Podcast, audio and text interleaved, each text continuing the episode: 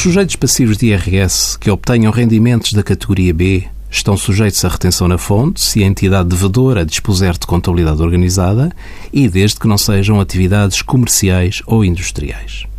Existe uma norma inserida no nosso Código do IRS que dispensa de retenção todos os contribuintes que não tenham atingido no ano anterior um volume de negócios superior a 10 mil euros.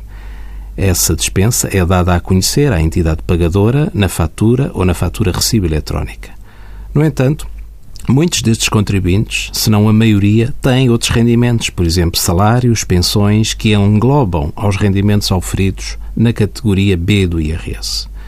Significa isto que, valendo-se da dispensa de retenção na fonte, a quando do acerto de contas final com o fisco, o montante de imposto a pagar é elevado e muitas vezes inesperado. Ora, estes contribuintes, mesmo estando dispensados de retenção na fonte, podem optar por ser sujeitos à retenção, bastante para tal não mencionar na fatura ou na fatura recibo a referida dispensa. Há contribuintes que preferem a anestesia fiscal que a retenção na fonte representa a terem de pagar no final o montante total do imposto.